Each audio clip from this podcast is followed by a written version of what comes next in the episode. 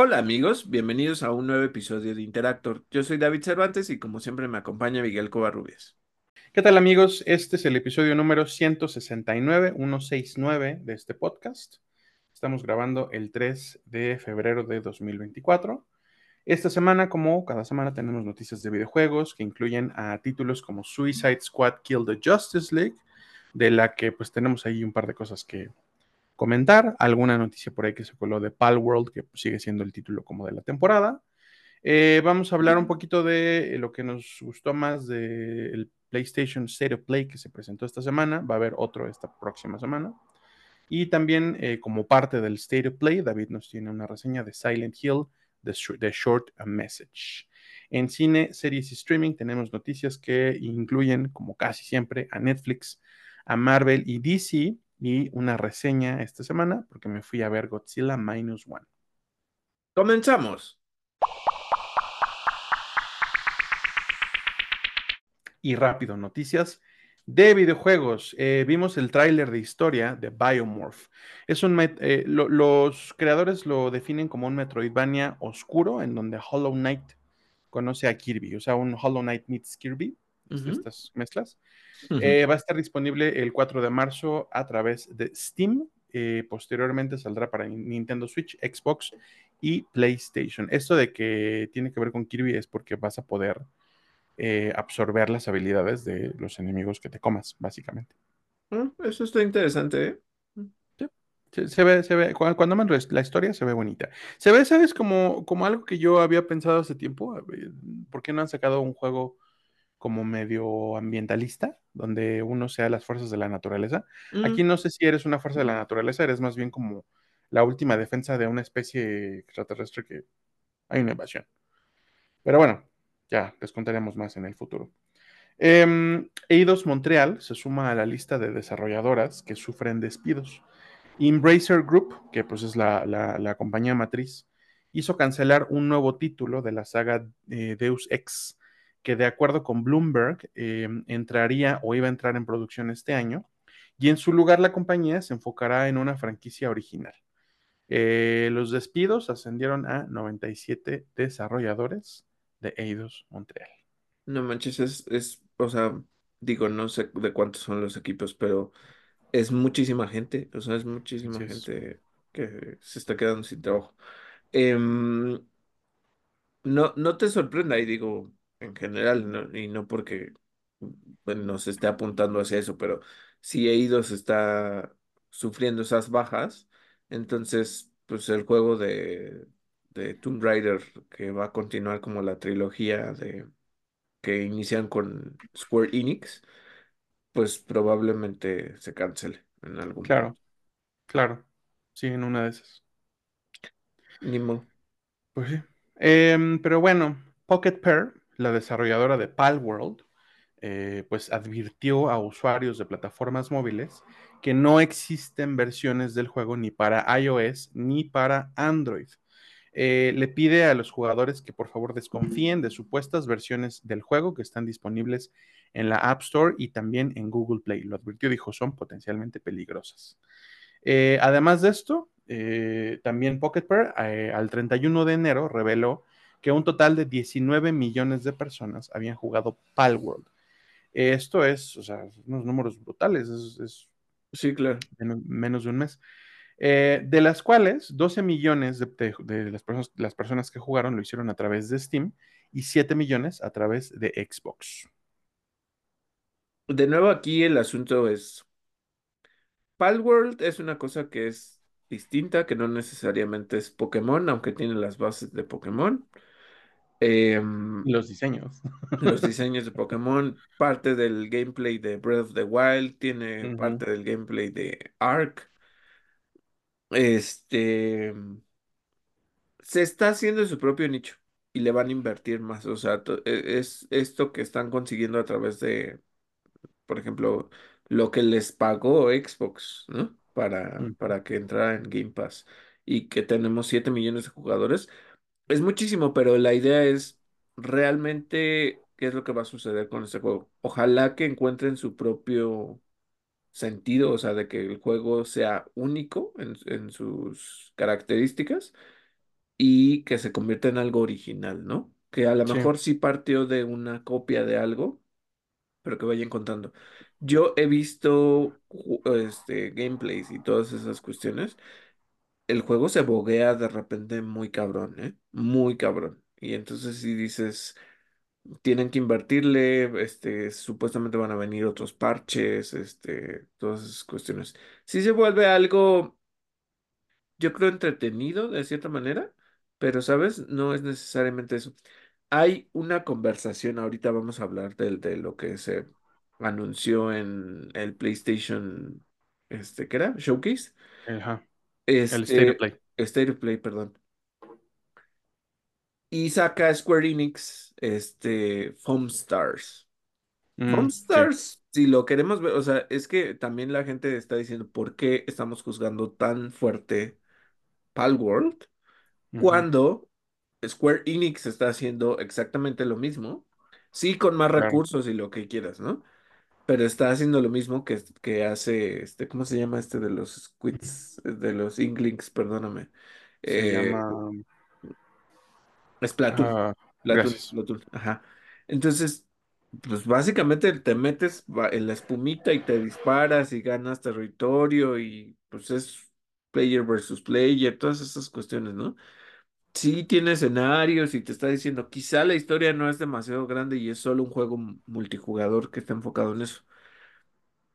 Seamos sinceros, tampoco es que Splatoon tuviera una gran historia por la cual te, te vas a quedar en el juego, es más la jugabilidad. Pero realmente, ¿qué es lo que estamos haciendo? ¿Por qué no juzgamos lo que está haciendo Square Enix, ¿no? En, en cierta manera, es, es lo mismo. Y la vez pasada yo te decía, quizá todavía, o quizá estamos ante el nacimiento del Pokémon Like, y pues también el Splatoon Like, no El sé. Splatoon like es, es muy cagado. Eh, voy a decir una cosa. eh, recientemente salió eh, Like a Dragon Infinite Wealth y tiene dos, tiene tres cosas internas dentro del mismo juego que pueden eh, decir, pu- le, honra, pues, o que se está, como que son dinámicas adicionales. El juego no se trata específicamente de eso, pero tiene para, dentro de los mismos, digamos, como pues los yakuzas, hay como diferentes, este, ¿cómo le llamo? Facciones. Y entonces haz de cuenta que hay, de repente, el personaje principal se lo llevan a una isla y en la isla lo que tienes que hacer y puedes invitar a tus amigos y todo es básicamente, em, ¿cómo se llama este de Animal Crossing? Y luego tiene otra cosa que se llama, em, ay, no, ¿cómo? No, Sujimon. Y entonces vas como tomándole foto a los, pues, los yakuzas de las otras facciones y vas guardando ese registro como en tu Pokédex. Y además también los puedes poner a pelear. O sea, como que está metiendo esas cosas, aunque el juego no se trata específicamente de eso, te puedes tardar mil horas en lo de la isla que te digo que es como Animal Crossing. O sea, como que están incorporando cosas y de alguna manera puedes pensar que o es un- una burla o es lo están honrando. Ah, pues esto es lo que ha hecho Pokémon a lo largo del tiempo, ¿no? Y, pero eso no quiere decir que cambie las dinámicas y que sea realmente un juego específico de, de Pokémon ahí, ¿no? es chistoso, pero dices, uff, ¿hasta dónde está el límite? ¿No? Es eh, esa pequeña línea que, que hablábamos en el episodio pasado. Pero bueno, ¿qué más tenemos, Miguel? Em, ¿qué más tenemos? Ah, pensé que pensé que seguías tú, no. Eh, en la primavera de este año va a estar disponible la Riff Master. ¿Qué es la Riff Master? Una guitarra inalámbrica que servirá como mando para Rock Band 4 y para Fortnite. Esto ya se había prometido, pero no sabíamos ni qué, ni cuándo, ni quién. Bueno, pues ya, eh, es, ya está en desarrollo. Esperen más noticias conforme los anuncios eh, se vayan revelando.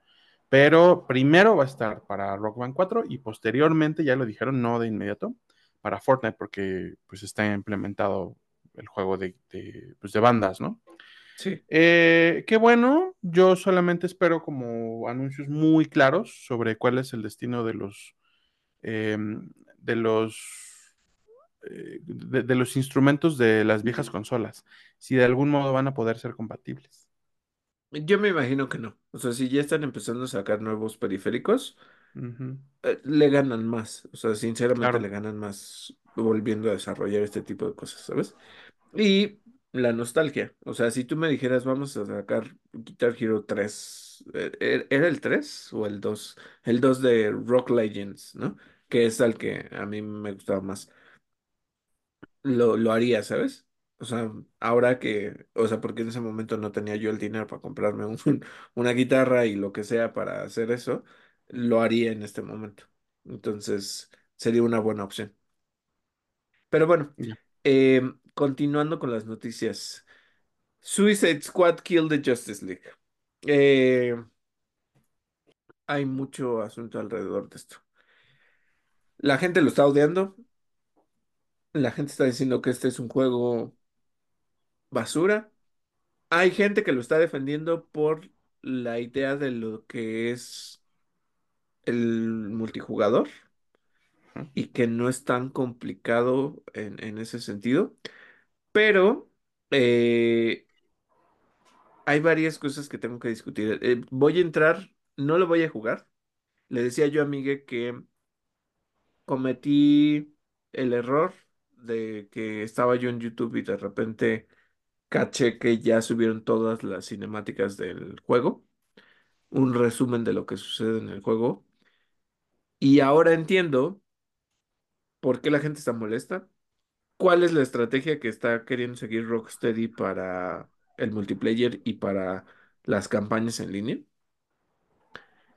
Y aquí sí, perdón, spoiler alert. Este, Miguel, me imagino que, que no, no tienes asunto con, con que te spoile cosas. Como bien lo dicen, eh, justamente este juego se trata de matar a la Liga de la Justicia. Pero el problema y algo que la gente está diciendo es que básicamente se, o sea, agarran de burla en cierta manera, o sea, como, no de burla, pues, pero como que tiraron a la borda todo lo que han hecho con el Arkhamverse, a pesar de que está en el Arkhamverse. ¿Por qué lo digo? Porque pues al final sí matan a este Batman. De la manera menos ceremoniosa posible. Es, es un juego que de repente como que no retoma las cosas del, del pasado y entonces dices, ¿cuál es el chiste? Em, no me voy a ir de cómo matan a cada uno ni nada, solo en, en algún punto matan a Batman y Y te digo, es como, resulta que Batman tiene como su protocolo de Babel. No sé si, si ubicas ese cómic de justo, ¿no? De, de- se llama La Torre de Babel, donde Batman tiene... El, el plan de contingencia en caso de que la Liga de la Justicia salga de control. Ajá. Entonces se supone que todo eso, lo, todo lo que está pasando es que de alguna manera ellos están accediendo a ese protocolo y por eso es que los pueden derrotar. Pero Batman es al final el que pues está pues detrás de esto, ¿no? Entonces es mucho más complicado matarlo por todas esas cuestiones de su inteligencia y todo lo que hace. Resulta que cuando lo matan, te digo, es una cosa bien X, la, la, incluso la pelea de jefe de Batman es una cosa bien simplona, este, como que no está funcionando. ¿Qué Y te la pasó, gente, Rocksteady? eh, Antes eras chévere. Exactamente, y lo que la gente dice es a los, a la media hora de estar jugando es la misma repetición. Después del tutorial es, es lo que ya sabes que tienes que hacer, eso es lo que vas a hacer durante todo el juego. Y entonces como para que estés una y otra vez, una y otra vez, una y otra vez. La historia es muy simple. Llega Brainiac, quiere conquistar todo y du- durante una de esas misiones se dan cuenta que Brainiac no solo destruye mundos y los captura en sus estas este, como esferitas de cristal, sino que Brainiac eh, conquista universos. Es multiversal. Entonces matan al Lex Luthor de esa tierra y resulta que hay un Lex Luthor de otra tierra cuando entran en esa misión. ¿Es neta? Sí, espérate. Eso es un refrito de DC Universe Online. ¿Ah, sí? Bueno, ah, bueno, ahorita, ahorita me das contexto. ¿Qué es lo que pasa? Entonces, ya. eh, como que hay algo que están especulando mucho sobre que en las siguientes temporadas se va a ir reformando la Liga de la Justicia y que esta era de alguna manera otra Liga de la Justicia porque Brainiac dice mi Liga de la Justicia.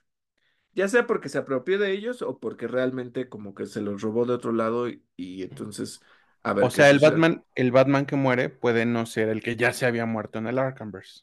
Ajá, puede ser otro. Puede Ah, ser, no lo sé, ¿eh? Porque en teoría se supone que sí es una continuación. Pero igual, otra, otro, o sea, pues el cómo literalmente se cagaron en el Arkhamverse es ajá. Nightwing está muerto. Este, o sea, los mato. Y entonces dices, mm, o sea, ¿para, ¿para qué me sirve que esté en el mismo universo? claro, ¿Sabes? O sí. sea, como ¿Te acuerdas cuando hicieron la película de los Cuatro Fantásticos con Jamie Bell y ajá. la de Fox? Eh, que, que el plan original era que estuviera en el mismo universo, multiverso de los X-Men. Ah, no, bueno, no me acuerdo. Ese era el plan original. La película flopeó tan duro y fue tan mala que, que Fox dijo, no, no, no, no está en el mismo universo después. ¿No crees que terminen haciendo lo mismo? Probablemente, probablemente digan, ay, no, este es otro. Otro que se parece mucho. No es el Arkhamverse, no se preocupen. O sea, aunque la secuencia de inicio es, vamos al asilo Arkham. Las imágenes son parte de lo que se jugó en, en el Arkhamverse. Pero bueno, resulta que al final de todo, eh, matan a Brainiac. ¿Qué es lo que sucede?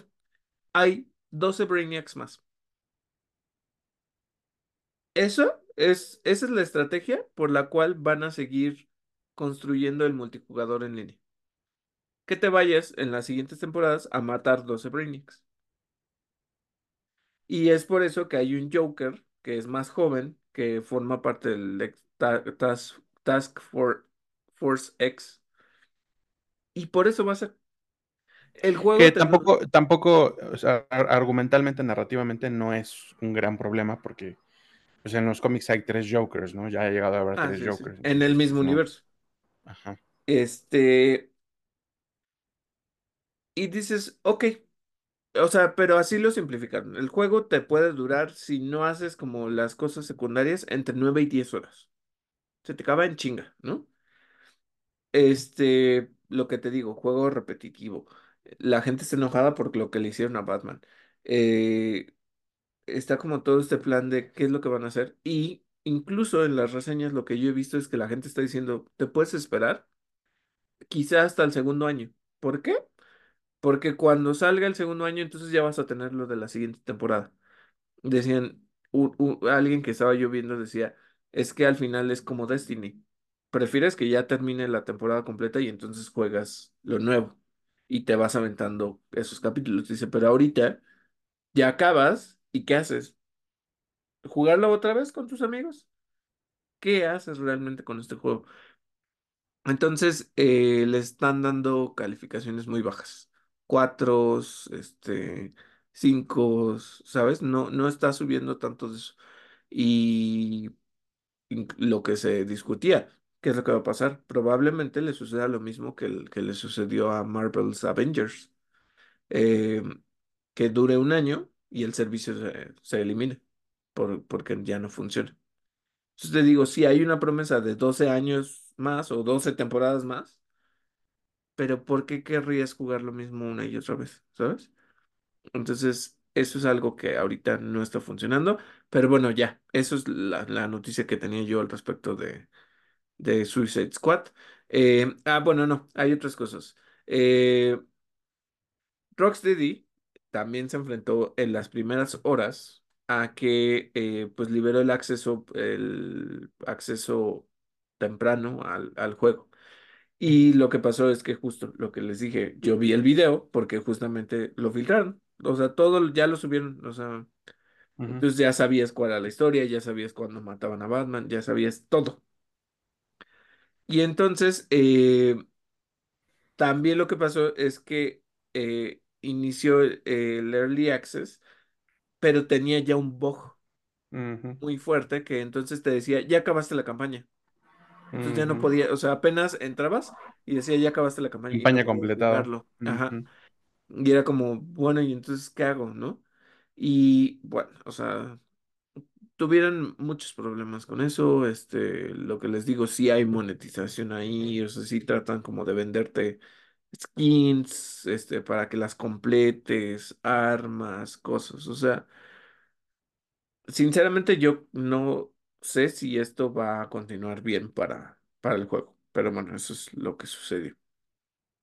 Y ahora sí, vámonos al PlayStation State of Play eh, de enero. Eh, lo anunciaron al inicio de la semana, ¿no? Entonces dijimos, ah, bueno, pues lo vamos a ver. Y tienen varios anuncios, entonces ahorita cualquier cosa en la que tú quieras este, detenerte, Miguel, me dices. Em, algo que tienen que saber es que va a haber uno la próxima semana que es el de Final Fantasy VII Rebirth y ese va a estar dedicado únicamente a eso, ¿no? Eh, hubo varias cosas interesantes, hubo cosas que uno no pensaría que iban a salir y que, que estaban por ahí, pero bueno, ¿qué es lo que, lo que tenemos? Eh, Death Stranding dos On the Beach eh, fue un tráiler de gameplay. Al parecer, este, el juego se ve muy avanzado. Yo diría que, muy, muy avanzado. Pero este juego no va a salir hasta 2025. Em, vuelve a salir Troy Baker, vuelve a salir este, ¿cómo se llaman? Norman Reedus y Lia Seydoux. Y pues bien, ¿eh? O sea, el juego se ve bien. A mí no me enganchó el juego, o sea, el gameplay, pero se ve bien. Se ve interesante y al parecer Kojima también está trabajando en, en un título de espionaje, lo cual pues la gente dice, ah, pues es como Metal Gear, ya va a ser su nuevo Metal Gear en colaboración con PlayStation. No sabemos, ¿no? O sea, sí, probablemente, pero no sabemos específicamente qué. Y otra cosa que tienen que saber es que eh, de alguna manera pues se está anunciando que se están viendo los planes para hacer una producción cinematográfica de Death Stranding. Incluso estaba con Herman Holst en los estudios eh, Columbia, ¿no? Si, si no me equivoco. Este, Columbia algo, porque no me acuerdo cómo se llaman esos específicamente. Entonces, eh, hay esos planes. Em, Creo que me, ¿sabes qué es lo que me pasa? Que yo no soy tan, tan fan del gameplay de este juego. Creo que preferiría ver la película. En este caso sí preferiría ver la película a, a otra cosa. Pero bueno, esas es básicamente las noticias de Death Stranding. Bueno, y continuando con las noticias de este State of Play, em, otra cosa que tienen que saber es que viene el juego Rise of the Running de Team Ninja. Eh, mostraron el gameplay y sale el 22 de marzo, eh, junto con muchas otras cosas que ya están próximas. Es este eh, juego que, pues sí, se parece mucho a, a varias cosas, ¿no? Tanto a Ghost of Tsushima, Assassin's Creed, Sekiro, incluso uno de los enemigos que trae como unas garras, se parece a uno de los enemigos de, de Sekiro, ¿no? Entonces, no sé, se ve interesante el juego, eh, se ve difícil, o sea, como que puedes cambiar diferentes armas, o sea, puedes hacer muchas cosas, en- entonces se ve interesante. Es en otro periodo de Japón, no es en el periodo feudal. Ya incluso hay como más máquinas y todas estas cuestiones. Em, la, la infraestructura se me hace como un tanto rara porque se ve como, como Reino Unido de antaño, ¿sabes? Se ve como muy Ujú. inglesa la, la arquitectura del juego. No sé necesariamente por qué. No se ve Pero tan se te hace, se, se te hace que la ambientación sí es como histórica o, o será como steampunk o una cosa así. No, es sí más histórica. O sea, e- incluso Mm. ellos dijeron que es un periodo específico, pero no, no me Ah, acuerdo cuál es. ok, ok. Eh, se ve bien, se ve, me llamó la atención. Eh, hay algo que ahorita vamos a discutir que a Migue le dio risa, a mí también me dio mucha risa. Van a sacar el remaster de Until Dawn que saldrá para PlayStation 5 y PC este año. Este juego, si ustedes se acuerdan, era como muy de historia, de escoger los finales y ver al final quién era el enemigo. O sea, si si salvabas a alguien, pues a lo mejor eh, ese resultado que era el enemigo, o sea, como que te cambiaban todo esto, ¿no? Ujú.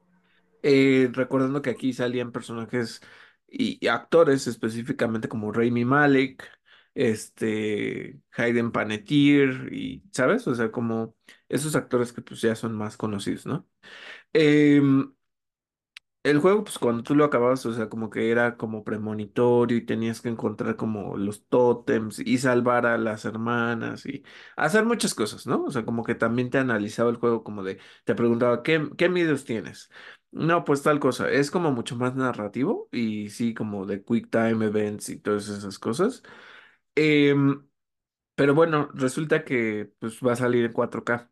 Y ya cuando hacen el, la inspección como mucho más a detalle, eh, la gente encontró que el monstruo ese que te persigue, que no me acuerdo si era como un Wendigo o algo así, que decían que era lo que te perseguía, era como una máscara con dientes así salidos y todo y apenas se le veían los ojos. Bueno, pues lo que la broma interna que yo estaba manejando con Miguel es que, pues cuando se refieren a ya tiene 4K es porque ahora los monstruos ya tienen rímel y super pestañas. Ah, sí.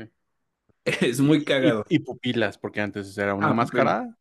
Eh, es que, es que, o sea, como que no cacharon que era algo así como una máscara, ¿no? Ajá. Este, este, o sea, se ve raro.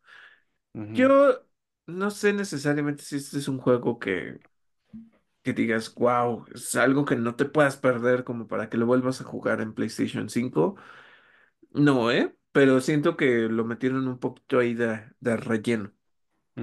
Ahora, eh, la fantasía como del, pues, de muchos hombres en general y de los hombres, eh, Stellar Blade. Este juego que es, recuerden, de un estudio coreano, eh, se centra en, pues, un planeta en donde justamente llega este personaje que se llama Eve. que obviamente está vestida súper ajustada y que le hacen muchas tomas del trasero. Em, y que pues, es- o sea, sabes como todas estas cuestiones como súper estéticas de, de Corea. Y básicamente se va a enfrentar como con unos monstruos y entonces este, hay un monstruo principal y entonces ella quiere liberar al mundo, esa es su tarea, ¿no? Para eso bajó al planeta porque ella vivía como en una estación espacial y su tarea es liberar al mundo. El juego se ve muy bien. Eh, algo que ya, o sea, como que antes decía yo, ay, pero los juegos coreanos, como cuáles, ¿no? Ahora que tengo de referencia mm, Lies of P, sí vi este juego y dije, creo que es algo que me llama la atención. No soy fan de, de pues, las monas chinas en específico, aunque sé que no es una mona china, es una mona coreana, pero como que dije, sí, se ve, se ve bien, se ve eh, que es de acción, que tienes como la parte de combate. Es un juego interesante. Otra cosa que tienen que saber es que sale Dragon's Dogma 2, ya con gameplay. Eh, aquí voy a mencionar algo. Nunca he jugado Dragon's Dogma. No sé si tú lo llegaste a jugar alguna vez, Miguel. Eh, sí, una vez nada más. Ajá, Y vi, y vi también la serie de Netflix, entonces, pues, la verdad es que sé muy poco de qué va. ajá. Eh, este, este gameplay está padre, sí se ve como que sí lo quería jugar, ¿eh? Porque no tiene, mira, a mí una de las cosas de los Souls que medio me alienan es que le tiran mucho a lo grotesco. Y, y, pues tirándole a, a- a gore, pero pues también con, con figuras bastante Sí, monstruos. Lovecraftianas, ajá. Ajá. Y este juego como que lo mantiene en un nivel ahí medio, pues, no, o sea, no es muy infantil, no, definitivamente no es un juego de Mihayo, eh, está como a medio camino, ¿no? Y, y eso, eso me gusta. Em, una cosa que me llamó la, la atención del gameplay es que eh, hay, no sé si es por la clase de personaje o si va a haber bastante libertad de multiclaseo o de multihabilidad, pero un solo personaje tiene cambios de arco a espada y dije, ah, qué bueno, qué respiro, porque de repente ya como que si eres arquero vas a ser arquero toda la vida y sí da un poquito de hueva. Eh, y los efectos mágicos de los hechizos me parece que se ven muy padres. Eh, me parece que el gameplay está lo suficientemente movido, lo suficientemente abierto el mundo, no sé, no sé qué tan abierto sea, pero lo suficientemente abierto se ve para explorar y para encontrarte un troll en, bloqueando un puente. O sea, está, se ve, se ve interesante, ¿no? Eh, También nos están diciendo un poquito que, que hay como una historia ahí medio Skyrimesca, de que cuando regresa cierto dragón, reaparece cierto a, Risen, que es el, el protagonista. Entonces es como, ah, pues es un poquito el cliché de, de el elegido versus el, el dragón sote, ¿no? Este, pero bueno, o sea, tampoco es problema, o sea, a fin de cuentas es una, una fantasía medieval. Y nada, eh, me gustó, me gustó lo que vi de Dragon's Dogma 2. Te voy a decir algo, a mí me emocionó, o sea, me gustó, solo que obviamente este es un juego de Capcom. Está hecho con el RE Engine. Este se ve muy, muy bien. Pero lo que me hizo pensar es, justo porque están combatiendo en el tráiler un dragón, me hizo pensar en Monster Hunter. Entonces dije, si va a tener los controles horrendos que tiene Monster Hunter, no lo quiero jugar. O sea, ojalá, ojalá, y digo ojalá, saquen un eh, demo para que pruebe yo los controles y que vea qué onda. Porque si no me, me va a alienar el, el juego y, y no, o sea, y no voy a gastar en, en, en el juego. Pero se ve muy bien. Ojalá que ojalá que sea demo. Sale el 22 de marzo. Este, eso, ¿no? Eh, eh, les digo que están muy próximos, o sea, tenemos el 22 de marzo sale eh, Rise of the Running, el 22 también sale este de, de ahí se me fue, em, Dragon's Dogma, y el Ujú. 26 de abril tenemos Stellar Bleed, o sea, están escalonados unos con otros. Em, otra cosa que también vimos es Sonic Cross Shadow Generations. Em, eh, eh, se anuncia como el remaster de Sonic Generations con nuevo contenido. Sale en otoño de este año para Play 4, Play 5, Xbox eh, Series X y S. Y también para Xbox One, así como Nintendo Switch y PC. Se ve bien y quién no ama a Shadow the Hedgehog. Em, otra cosa que tenemos que mencionarles es que hay un nuevo tráiler de Judas que estará en desarrollo para PlayStation 5 y ya se puede poner en tu wishlist si es lo que te llama la atención. Otra cosa es que sale V Rising, saldrá en PlayStation 5 este año. Mostraron un tráiler eh, con anuncio. ¿Qué te pareció este juego, Miguel? Me gustó eh, la, la perspectiva, es como la de Diablo. Ajá, Es esta como tercera persona, pero muy lejana, ¿no? este, muy lejana. Eh, es un juego en el que lo, que lo que creo entender es que eres un vampiro, entonces hay combate, que es como medio hack and slash. Es, es, la verdad es que es muy diablo, pero también hay crafteo, entonces empiezas a recolectar recursos y construyes un castillo. Y puedes construir tu propio castillo gótico, estilo gótico vampiresco, eh, y como que me da la impresión de que ya que construiste tu castillo, bueno, sales a aterrorizar, ¿no? No sé si a aterrorizar o a defender o si tú eliges, pero te estás peleando con unos hombres lobo, te estás peleando con unas arañas, no sé qué, con unos monstruos, con unos aldeanos que traen antorchas y, y- y- y picos. Eh, tengo muchas ganas de jugarlo, se ve, se ve muy entretenido. Se ve de estos juegos que, que podrían ser como chistositos, pero que no, es como que se están tomando en serio a sí mismos. Entonces están como ahí a- e- e- en, en un equilibrio que me agrada bastante entre algo cagado y algo, y Y algo algo serio. bueno. Sí, se ve, se ve interesante y como dices, la, la estética del juego es, es distinta, pero sí me recuerda un poco a Diablo, ¿no? sí. Este, ¿qué otra cosa? Dave the Diver saldrá en PlayStation en abril y eh, además habrá un evento. Es- esto me imagino yo que se va para todas las consolas donde está y, y, bueno, está principalmente en PC y en Switch. Pero va a ser un evento de Godzilla. Me imagino yo por el éxito que está teniendo Godzilla Minus One, que por cierto al ratito Miguel nos va a contar su reseña. Y la otra es que, eh, pues por el, el lanzamiento, me imagino también de la película Godzilla Cross Kong, ¿no? Entonces, eso es lo que hay. Eh, también salió Zensle- Zen- Zenless, perdón, Zenless Zone Zero, que está desarrollado para PlayStation 5 y es un juego de, del Hoyoverse, ¿no? Eh, o que es Hoyoverse. Este, bueno, como lo queramos ver. Y eh, tráiler de Metro Awakening. Este, recordando que es una versión VR eh, del juego anterior, ¿no? O sea, del juego de Metro. Eh, otra cosa es Legendary Tales para PlayStation VR 2. Se ve bien, es un juego interesante. Listo. Eh, el nuevo tráiler de Foam Stars con fecha de salida al mercado el 6 de febrero.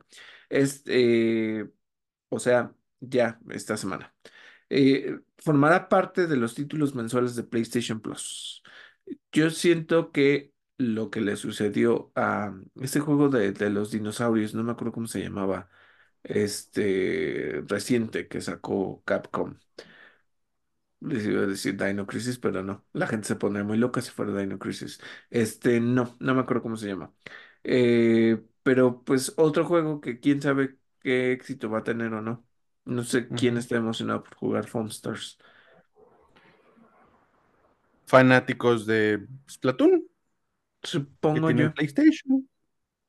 Y eh, otra cosa que tienen que saber es que eh, ya salió el tráiler de Helldivers 2. Este juego sale en febrero. Se ve bien, es otro shooter. eh, no sé qué más decirles. Y hubo un juego del, del creador de BioShock, que es como en el espacio, y es muy BioShock. O sea, básicamente te ves en primera persona usando poderes con la mano derecha no con la mano izquierda y con un arma o cosas. Entonces... Mm, eh, se ve bien, pero es muy BioShock. O sea, ¿sabes? Como que yo creo que dijo, dejo el estudio y todo y lo hago por mi parte y es básicamente el mismo juego. O sea, no se siente como una IP nueva, ¿sabes? Y a propósito, anunciaron dos cosas de, ay, en, en nuestros esfuerzos por el regreso de la franquicia de Silent Hill, tenemos dos cosas que anunciarles. La primera es, eh, se anunció Silent Hill The Short Message. Ese mismo día, que fue el miércoles, em, se liberó el, el juego gratuito en PlayStation 5. No es una demo, es un juego corto, es un juego chiquitito que les puede durar cuatro, cinco horas, si es que se, se traban, probablemente menos, si no leen la información o lo que sea, puede durarles menos. Y ahorita les voy a hacer la reseña de eso. Pero la otra cosa que se anunció y que ya se mostró y que ya se había medio liqueado es eh, Silent Hill 2 Remake. Eh, ya se había hablado de que este remake estaba, pero no, no, no hay fecha. Y sigue sin haber fecha. Este, solo dijeron que está en desarrollo. Sinceramente, y lo, lo expreso así, vi las imágenes y se me hace que no tiene la calidad necesaria que debería de tener este remake, ¿eh? Cuando ahorita ya jugué Dead Space Remake, el juego está muy bien hecho y muy bien recreado. Pero cuando yo veo Silent Hill 2 Remake, los modelos de los monstruos, de los enemigos, se ve, se ve, se ve barato, pues, o sea, no, no se ve bien hecho. Y eso como que digo, no sé. Y justo que dijeran, sigue en desarrollo, quizá lo que está haciendo Konami es irse despacio para corregir cosas, o espero yo que corrijan cosas porque no se ve como un juego de nueva generación bueno, de generación actual, eh, se ve chafa. Es, es lo que tengo que decir. Y como que le metieron mucho acción y este Silent Hill no es tanto de acción, ¿no? Sí, sí tienes armas, sí, sí usas ciertas armas melee, pero no, no, es- no mm, ¿sabes? Como que me causa cierto desasosiego porque no es lo que estaba yo esperando. Sin embargo, les voy a decir otra cosa. Ya entrando a mi sección de reseña de juegos es Silent Hill The Short Message. Es un juego que le dije a Migue eh, que lo estaba probando y es un juego muy intenso. El mismo juego te lo dice una y otra vez. Si en, si en tu vida estás luchando con algún problema de depresión, de soledad, eh, de abandono, estás sufriendo violencia, bullying, em, todo esto y el, el tema fuerte que tiene este juego es el suicidio. Em, ¿qué es lo que pasa? Porque tú dirías, eh, Silent Hill generalmente pues, se sitúa en el pueblo de Silent Hill o en pueblos aledaños, hasta donde llega la, la, la maldición de Silent Hill. Pues no, este juego está ambientado en Alemania, en el tiempo actual, en teoría, porque el mismo juego te dice después de la pandemia del COVID. Y lo menciona varias veces, ¿eh? Está, está curioso porque eh, como que lo centra para que te ubiques en qué tiempo está sucediendo esto. Eh, te hablan de un edificio o de un complejo habitacional que se llama Kettenstadt. Y en Kettenstadt, ah, pues se supone que iban a hacer como toda una revitalización, era como un gran complejo habitacional donde iba a haber de todo. Pero resulta que eh, los inversionistas se salen, ¿no? Y, y- y entonces el edificio se queda, sí construido, pero ya no le hacen las mejoras. Y entonces este lugar se vuelve un punto para la gente eh, que se suicida. Es, eh, es un edificio muy alto y entonces la gente subía hasta el último piso y se tiraba desde ahí, ¿no? Y tú entras en el papel de una chica que se llama Anita. Eh, el juego te habla de tres personajes principales. Anita, eh, hoy no me acuerdo cómo se llama la... Son, son, son otras dos chicas. Pues bueno, a mí lo que me hizo como cierta remembranza es al nuevo juego que se llama Silent Hill F, que es como mucho sobre las sakuras y, ¿sabes? Como estas cosas. Pero que ese está ambientado en, en un Japón, pues del pasado. ¿Qué es lo que sucede en este juego? Tú entras a este edificio como Anita y entonces empiezas a buscar a tu amiga. Y empiezas a leer esto como de, no, pues es que en este edificio la gente se suicida, eh, eh, hay casos de gente que se tiró del edificio, que la encontraron muerta, que porque se cortó las venas en, la bañera, y empiezan a hablar de este edificio se vuelve un lugar al que la gente viene a matarse. Es, es algo bastante fuerte, no no sé cómo mencionarlo porque es una temática muy fuerte. O sea, y, y- y creo que desde nuestro lado también vale la pena hacer ese disclaimer. Personas, si de alguna manera están sufriendo algún tipo de depresión o algo, pues busquen ayuda, ¿no? O sea, a- acérquense a alguien eh, que, que los pueda escuchar, que, que les pueda ayudar y que sepan que pues no están solos, ¿no? Eh, Y de nuevo, es un juego que yo no le recomiendo a cualquiera jugar. E- Es un juego muy fuerte. O sea, le, le- le dije a Miguel, no me lo aventé de un solo golpe, pero llegó un punto en el que me dolió la cabeza. Estaba muy fuerte. O sea, sí te tensa mucho este juego. Entonces, ¿qué es lo que sucede? Tú en el papel de Anita estás buscando a tu amiga, que es una grafitera, que tiene muchos seguidores en, en sus redes sociales que hace lives, que es como muy eh, popular en ese sentido. Y entonces se meten al edificio a hacer estos murales y, y a todo esto. Y Anita la está buscando. Y entonces resulta que esta, pues, influencer o como le queramos llamar, em, tiene una amiga, pero también se hacen amigas de Anita. Y Anita de repente en los mismos mensajes, porque tú vas con tu celular explorando el edificio y al principio está como abandonado, pero poco a poco el edificio se va transformando en ese otro mundo de Silent Hill, eh, que se empiezan a pelar las paredes, todo. Pero hay una temática muy fuerte, el bullying. Ahí entonces se empiezan a, e- e- empiezas a recorrer paredes donde las paredes te empiezan a insultar.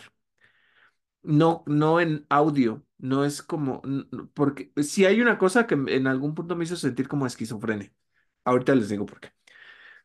Pero entonces entras a una pared que está llena de post-its blancos y te dicen, eres un idiota, eh, feo, este, zorra, este, ¿sabes? O sea, te, dicen, te insultan las paredes, te dicen eh, imbécil, tonta, lo que sea. O sea, te dicen un chingo de cosas.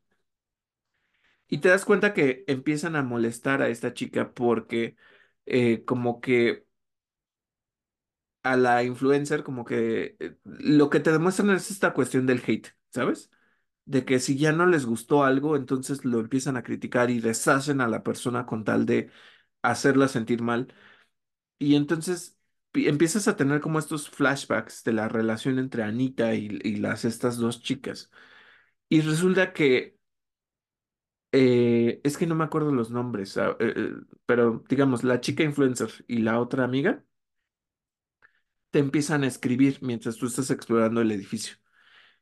Y entonces, ¿qué te dice? Este, oye, es que, ¿cómo estás? No, pues bien. Eh, ¿te tomaste tu medicación? Sí, ¿sabes qué? Pero creo que también lo que, eh, pero está bien, pero, pero luego me la sigo tomando. Y le dice, ¿sabes qué? Necesitarías visitar a un terapeuta, ¿no crees que te haría bien? Y le dice, sí, pero la verdad es que no me sentía a gusto con él. Y entonces como que el, el personaje de Anita se empieza a incomodar porque está hablando de, de que probablemente estás eh, eh, experimentando depresión y entonces está como se retrae, ¿no? Mientras que la otra le dice, ven a buscarme y empiezas a explorar el, el, el complejo de departamentos y te empiezas a enterar de muchas cosas. Y entonces es toda esta historia, es una historia muy corta, donde lo que tú haces es este, vivir esa cuestión de qué cosas te pueden llevar hacia el suicidio. Entonces lo que sucede es que Anita trata de encontrar algo y te sale el primer monstruo que es como muy cabeza piramidal. Es un, parece como una muñeca de grande, alta, de, sabes, como que tiene la cabeza cubierta de, flores de sakura. Así, o sea, no sé cómo, como de estas muñequitas como de, eh, ¿cómo lo puedo mencionar? Como de paja Pero pues obviamente te va persiguiendo y te tensa mucho, ¿eh? O sea, te tensa mucho. No, no es un juego que realmente te, te, te lleve a que dispares o a que hagas algo para defenderte. Te está persiguiendo y no sabes qué hacer. Y entonces poco a poco vas descubriendo todo lo que les va sucediendo. La amiga también estaba triste. La, mm, la influencer, este, la, la buleaban muy cabrón. Este, le pintaban sus, sus cosas, o sea, en, en la escuela, le aventaban basura. Eh, resulta que, que la influencer lo que dice es que a mí me gusta retratar a las mujeres libres como son y demostrar que, a, digamos, a pesar de sus cicatrices, puede, algo bonito puede florecer de sus emociones y todas estas cuestiones. Y entonces vas explorando como todas estas cuestiones y de repente te das cuenta que la amiga también sufrió de que de que la mamá no la deja hacer las cosas, de que se siente mal, y poco a poco te van escribiendo y te dicen, no hagas algo equivocado. Y resulta que después ya te enteras de la última noticia, y es que incluso, y es otra temática muy fuerte, violencia infantil. Entonces te cuentan la historia de alguien que vivía con su hermano, con su mamá en ese edificio. Y resulta que es la vida de Anita, porque te dice Anita, eh, esta es mi sala, pero no entiendo por qué está este en, en este edificio. Y entonces empiezas a leer el diario de la mamá. La mamá al parecer se divorcia y empieza a salir con otras personas, con otros hombres, pues. Y, y entonces como que dice, es que mis hijas no se llevan bien con él, con él. ¿Qué hago? ¿Qué hago? Porque él, yo creo que él va a ser muy, muy, una figura paterna, va a ser alguien que me va a dar la confianza, que me va a hacer sentir bien. Y entonces dice, creo que, que estaría bien si de alguna manera las castigo, pero, pero como que no te deja claro que... Y luego en el siguiente artículo te dice, los encerré durante una hora, pero no te dice dónde. Y entonces lo que te dice es, él ha dejado de venir a verme, creo que es por mis hijos. Entonces los voy a encerrar y los voy a castigar. Y si van a estar en la oscuridad, tienen que estar en la oscuridad, ¿sabes? Es, es muy fuerte. Y en las noticias finales, cuando ya te- se te van abriendo las puertas de, del, pues del mismo departamento, entras al closet donde tenía hacinados a los niños. Pero no solo eso, y, y de nuevo aquí, mucho cuidado con, con estas temáticas, es encierra a su, a su hijo, a un niño más chiquito, en el refrigerador. Y obviamente el niño se muere, la policía va y la busca porque ya tenía, o sea, los vecinos de que oían a los niños llorar todo el tiempo porque los tenían encerrados. Este, pues avisan a, las autoridades, llegan y pues la llevan a la cárcel. Es, es muy fuerte porque te digo, ella está con ese anhelo de que la quieran y odia a sus hijos, o sea, llega a odiar a sus hijos y no los quiere. Y entonces Anita, al estar reviviendo cada esto y lo que sucede, es un juego en loop. Vas viviendo una y otra vez y se van revelando más cosas. Te das cuenta que Anita se sentía envidiosa o sí, o sea, sentía celos de la relación que existía entre estas dos amigas, aunque estas dos amigas sí la veían. Algo que te dice Anita es que incluso piensa, pero es que ellas nunca me van a considerar su amiga, ellas no me ven para ella soy invisible. O sea, son muchos estos pensamientos, ¿sabes? Que lo que te digo, en algún punto sí me causó como ese sentimiento de esquizofrenia. Y lo digo, lo digo ¿por qué? Porque les digo que en una ocasión vi un eh, Anderson Cooper hace un segmento hablando de cómo es vivir con esquizofrenia. Y lo que hacen es que le ponen audífonos que lo empiezan a insultar. O sea, le dicen, completa este cosa, salte a la calle y eso, y le ponen gritos y le ponen cosas. Entonces estaba yo jugando y sí me sentí como que tenía yo esquizofrenia porque de repente te gritan, como de no hagas eso, no vas a poder hacerlo. O sea, como que es muy fuerte esta experiencia. Es un juego muy bien hecho. Pero les digo, sí es un juego que tienen que tener mucho cuidado con su estado emocional y mental como para jugarlo, porque puede ser muy, eh, ¿cómo lo menciono? Muy Impactante. impactante. Ajá, o sea, sí te puede afectar de muchas maneras. Les digo que, que me generó mucha tensión. Cuando te persigue este monstruo que se llama Cherry Blossom, te genera mucho esa tensión. Porque no sabes qué hacer, no sabes a dónde, no hay, no hay estas dinámicas de escóndete y, y eso, tienes que correr, correr, correr, correr hasta que lo logras. Em, hay un pequeño guiño a Silent Hill 4, eh, The Room, que donde pues se liberan los sellos de la puerta y que se supone que no puede salir del departamento. Hay ese, ese guiño de que todo sucede ahí. No es el mismo unidad de departamentos, no tiene nada que ver, pero es un muy bien, eh, muy buen juego, está bien hecho. eh, pero tengan cuidado con la forma en la que lo experimenten, porque te lo, el mismo juego te lo dice una y otra vez. Si vives con alguna de estas situaciones, llama a una línea de emergencia. Y ahí te, te ponen, ¿no? O sea que, lo cual se me hace un poco, o sea, para otros territorios no funciona, porque te ponen la línea de Europa y te ponen la línea de Estados Unidos. Pero ¿qué sucede con los demás territorios? O sea, yo no puedo llamar a eso, ¿sabes? Es, e- es un juego muy fuerte. Al final ella se da cuenta que ah, está este efecto Silent Hill, donde ella se da cuenta que la amiga la quiere, que sí la veían, que la influencer sí se suicidó, pero está como todas estas temáticas, ¿sabes?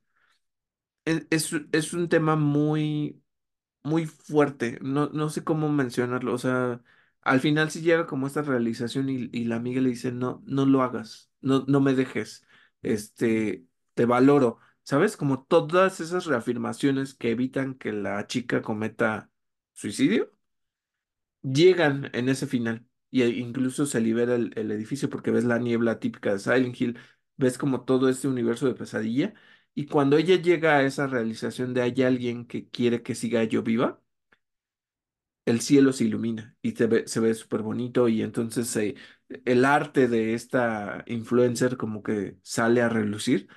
Es, es un juego muy interesante, pero de nuevo, y, se los digo, lo pueden descargar, es gratuito, no pesa mucho, es para PlayStation 5 sí, pero jueguenlo con cuidado. Eh, O sea, sí es algo que tienen que contemplar antes de realmente meterse en esto, porque si no, los puede afectar de una manera que, que mm, yo no recomiendo, ¿sabes? O sea, muchas veces como cuando te dicen no veas tal película, porque si no estás en el humor adecuado, te puede llevar a, a sentirte deprimido, solo, este, ¿sabes? Como incrementar esas emociones.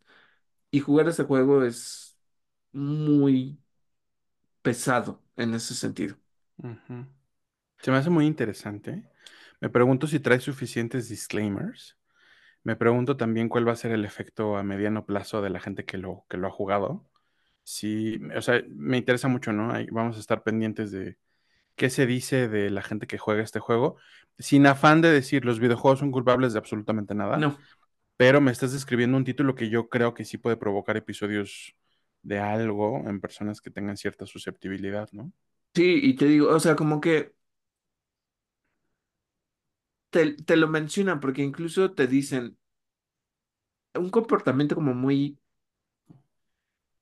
actualizado o algo que tiene que ver mucho con el contexto en el que vivimos, el juego te lo dice. Eh, te dice, hemos estado hace- haciendo un análisis de que pues hoy a los jóvenes, así lo dice el artículo, ¿eh? No, no, es no es mi frase de señor de eh, los jóvenes de hoy, Ujú, están muy ensimismados en las redes sociales, pero cuando, cuando hay mucha presión social porque lo que quieres es que la gente le guste tu vida. y que si posteas algo le tiene que dar like. Y entonces eh, claro, te hablan de, si no le dan like, la gente se siente desvalorizada, se siente que no le están sí, viendo, se siente que no hay esa presencia, que no existen. Y entonces dice, eso los lleva a pensar incluso que su vida no vale nada porque no los están valuando a través de likes, valuando a través de este tipo de, de expresiones. Y entonces lo vuelven a ligar hacia la, la idea del juego, que es el suicidio, ¿no? Entonces te dicen, eh, una vez que sucede esto, pues la gente puede dirigirse hacia el suicidio, hacia la depresión, porque están sucediendo todas estas cuestiones. Eh, te hablan de, de lo que les dije, del contexto de la pandemia, porque te dice qué es lo que causó que la gente estuviera encerrada en casa y ya no supiera qué hacer y no supieran cómo lidiar con sus problemas emocionales y la gente se suicidaba. O sea, todo al respecto de el, del juego de Short Message, la temática principal es el suicidio. El cómo llegas ahí a través de las diferentes situaciones de los personajes es lo que les digo, es, es algo que tienen que tener cuidado con, con cómo lo juegan. Yo no lo recomendaría a, a adolescentes, pues. ujú, No, no lo recomendaría a alguien que vive esa situación de pues, que sea para ellos importantes las redes sociales porque es un retrato de eso, ¿sabes? ujú, Este es muy fuerte, es muy fuerte jugar este, este título y, y no sé cómo decirles, pero está muy bien hecho. Creo que se adentra en la psicología de las posibles causas de un suicidio, pero mm, es muy o sea, tienen que manejarlo con mucho cuidado, la forma en la que lo juegan. Y yo, por ejemplo, les digo, ya lo acabé, no, no, no me duró más que cuatro horas a lo mucho, está muy bien hecho, sí te genera miedo, es una dinámica de loop, entras en la habitación, se va haciendo más, lo que les decía incluso, perdón si me extiendo, pero eh, la dinámica de cómo la mamá, la que pues encierra a sus hijos, de cómo existe el deterioro mental dentro de esa depresión. Primero entras y el cuarto está como desarreglado. Hay unas cajas de pizza porque te dicen que el novio traía pizza para que convivieran y, y esto y la mamá te empieza a decir que pues los niños no, no se llevaron bien con él. Y luego hay otra que te dice me siento sola y entonces se empieza a apilar en el departamento basura cada vez que vuelves a entrar en, en la dinámica y a leer un nuevo documento y a un nuevo cuarto y todas estas cosas, el cuarto se va haciendo peor. Hay montañas de basura, eh, hay muñecos eh, tirados en el piso, ¿sabes? O sea, como todo se va transformando conforme la mente de la mamá, que, que ya está en deterioro. O sea, de una manera, el estilo de arte y la forma en la que lo retratan es muy interesante. Es muy revelador de cierta manera. Eh, está muy bien hecho, pero les digo, tómenlo de verdad con mucho cuidado porque es un juego que no, no deberían de tomar a la ligera. De verdad no deberían tomarlo a la ligera, que los puede hacer sentir mal, que las historias dentro de esa narrativa te pueden horrorizar. Sí. Y, y, y te digo, o sea, sí, al final sí hay un, una moraleja, un, un sentimiento de ella entendió que era lo que, por qué tiene que seguir viva. Pero todo el transcurso es muy fuerte, es muy pesado, es muy pesado. Entonces, pues ya, esa es, esa es mi reseña de, de mi no short message, porque eh, es un juego muy fuerte, pero es básicamente eso. Listo, y pasando a nuestra sección de cine, series y streaming, ¿qué tenemos, Miguel? ¿Qué tenemos? ¿Cómo están las noticias esta semana? Salió el primer tráiler de Mi Villano Favorito 4. Se estrenará en cines el 3 de julio. Gru va a tener un bebé. El meme de la semana es Gru coge. Sí. Eh, también salió un nuevo teaser de Dragon Ball Daima. Se estrena este año. Es esta serie extraña en la que Akira Toriyama tomó la decisión, eh, recicló la decisión de convertir a los personajes en niños. Entonces hay un Goku niño y un Vegeta niño. No sabemos si, si como que agarró su propio canon raro de, de Dragon Ball y los volvió niños o si es otro universo, no sé, pero son niños y van a... eh, Goku anda como que viajando por planetas y se encuentra algunos de los, de los hijos de Piccolo Daimaku, de Piccolo Daimao, el Pícoro Papat. ¿Te acuerdas que tenía como antes de- del Pícoro que todos conocemos, ujú. tenía unos hijos ahí raros que parecían como aliens, demonios, etcétera? Ajá. Pues salen unos asientos, pues quién sabe de qué vaya la serie, pero ahí anda Goku peleándose con esos. Eh, también vimos el primer, el primer tráiler de My Hero Academia Your Next, que se estrenará el 2 de agosto en Japón. Yo intenté ver My Hero Academy, jamás pude.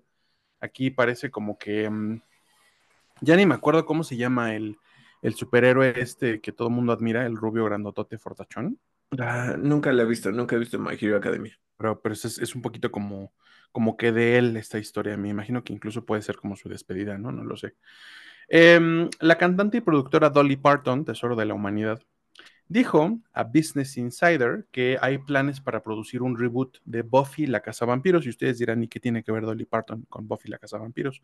Lo que pasa es que su productora estuvo encargada de la serie original y de la película live action. No Eh, entonces, sabía. ella es una productora sin créditos de Buffy. Wow. Jamás lo sí, habría pensado, ¿eh? Jamás ¿verdad? lo habría pensado. Así como la noticia de, de la semana pasada de que Jennifer López con Bob el Constructor y Anthony Ramos. Eh, Sí, justamente. Jamás hubiera pensado que Dolly Parton ten- tiene algo que ver con Buffy la Casa de Vampiros. ¿Ángel también sería de su productora? Supongo, eso sí no lo sé para que veas, Bueno, son del mismo universo, por, por eso sí. lo, lo decía. Eh, lo único es que, ¿cómo se llamaba el, el que le enseñaba a Buffy? ¿Giles? Creo que no, no El me inglés, ¿no? El inglés. Lo odio. Me caga. Me caga, me caga, me caga porque es Rupert en Ted Lasso y es la peor persona posible. Me caga porque es el papá del rey Arturo en la serie Merlín, la inglesa, y era igual un imbécil. Y me caga en general. De esos Es de actores estos que siempre actores hacen el mismo papel. de, de imbéciles. Pero bueno, ¿qué más tenemos, Miguel? Em, ¿qué otra cosa? Eh, um, Discussing Film, gracias a Discussing Film sabemos que Rogue Trooper de Duncan Jones es un proyecto que tenía Duncan Jones. Él fue productor de Warcraft de 2016. Eh, será una serie animada hecha con Unreal Engine 5. Eh, lo, que, lo que se entiende es que, es, que era un proyecto live action, ya no, va a ser animado en Unreal Engine. Eh, y va a contar, entre otros talentos de voz, con Hayley Atwell, Asa Butterfield y Sean Bean. ujú. Ok, ¿De qué va cuando se estrena? No, no sabemos. Eh, el parque temático Epic Universe de Universal Studios abrirá sus puertas en 2025. ¿En dónde? En el Universal Orlando Resort. O sea, se, se tienen que ir a hospedar en Orlando, Florida, para poder entrar a este nuevo parque y va a contar con cuatro tierras, con, o sea, la tierra de, la tierra de, la tierra de. Em, Super Nintendo World, Harry Potter Ministry of Magic, Dark Universe, que es, eh, en la semana sonó, estuvo sonado esto como un revival del universo oscuro o del Monsterverse, que gracias al, bodrio de Tom Cruise de la momia, pues se fue al carajo, ¿no? El, proyecto de hacer un Monsterverse. Pues, pues bueno, si no se va al carajo después de todo, se queda como parte de, parte de el parque de atracciones. Y How to Train Your Dragon Isle of Berk, la isla de Berk.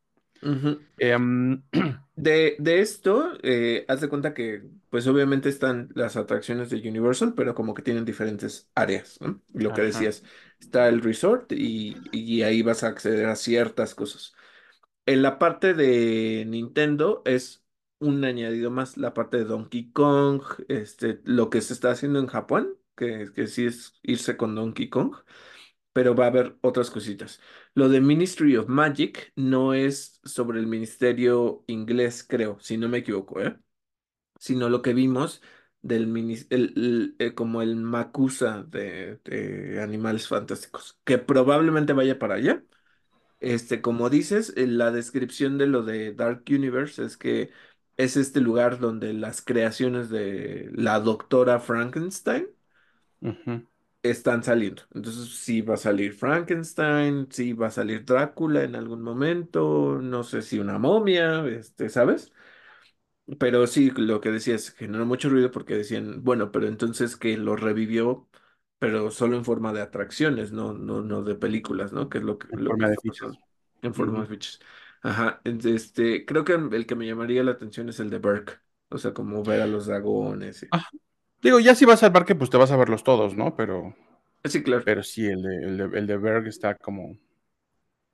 Ha de estar bonito. A propósito, fíjate que.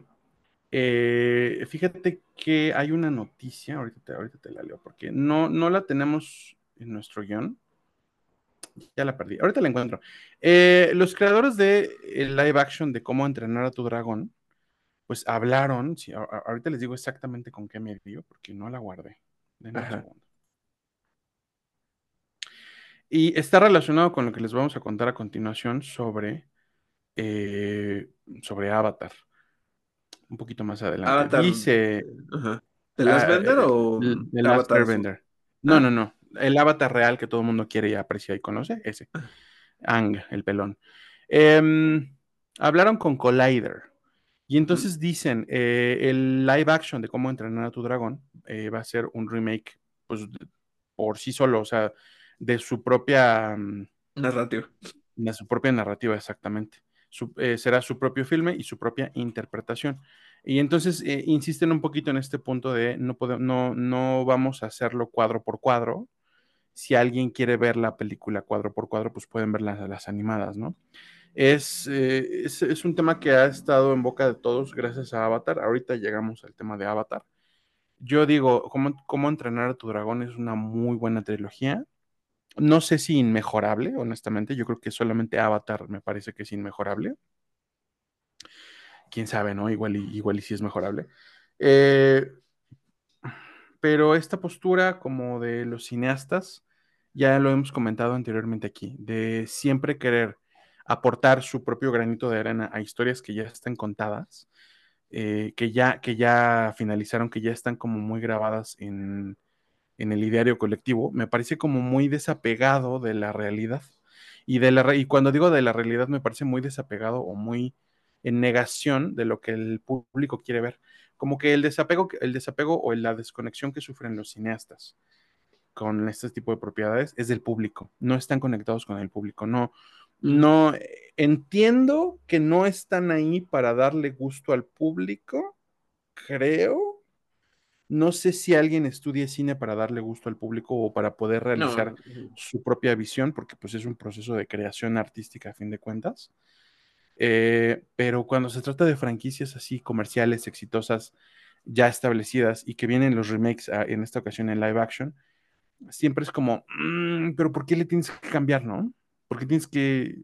Y además hacer este tipo de apologías de mi película va a ser diferente de lo que tú conoces y estos son los porqués. ¿Por qué hacer estas disculpas por adelantado? Quizá porque ya saben que se les viene un cierto rechazo, ¿no? Hasta el momento, es que lo peor es que solo ubico a dos personas para el cast. Dijiste de Stoico, que es este Gerard Butler, y ¿cómo se llamaba el amigo de, de Stoico? Ya No me acuerdo cómo se llama el, el- el amigo, el que, el que todo el mundo shipeaba con Stoico. Ajá, Este, sí, sí, ellos dos están. ajá. No sé quiénes sean los demás. Ojalá llevaran a Kate Blanchett como la mamá. Ella es la mamá en la 2 y la 3. Sí, la voz. Ujú. Yo las vi en español, entonces no, no sé. Bueno, Este, pero sí, ojalá, ojalá. Pero entonces, de nuevo, ¿para qué te traes? ¿Para qué presumes que te traes al cast de la original animada? Si, si ya estás diciendo que, pues, oigan, ni crean que mi película va a ser igual que la que ustedes conocen. Ay, no sé. ¿qué dimensión el... le puede sumar, eh? Porque yo diría, ¿qué dimensión le puede sumar? O sea, que veamos a la mamá desde un principio, porque la primera no la vemos. ¿Qué dimensión le puede sumar? Pues no sé, es que, es que sí, o sea, nada impide que cuentes como la backstory de Hippo desde antes, pero no fue necesario, ¿no? O sea, la primera película funciona sin eso. Eh, no sé, no sé. Caprichos de los, ya, ya, hasta que, supongo que la respuesta es que hasta que la veamos, ¿no? Pero de entrada, sí me parece como alienante este tipo de disculpas por adelantado, que es el caso de Avatar, y ahorita llegamos a eso. Listo. Pero bueno, este, mm, ¿qué otra cosa? Eh, mm, vimos un tráiler de la nueva película de Guy Ritchie, eh, The Ministry of Ungentlemanly Warfare. Eh, supongo que será el Ministerio de la Guerra No Caballeresca. Yo creo. Quién sabe, igual y la llaman este, al filo del asiento, ¿no? Al- Ajá. El misterio de los patanes en guerra. Ajá, el Ministerio de los Hombres. Jugando a, las- a la guerra.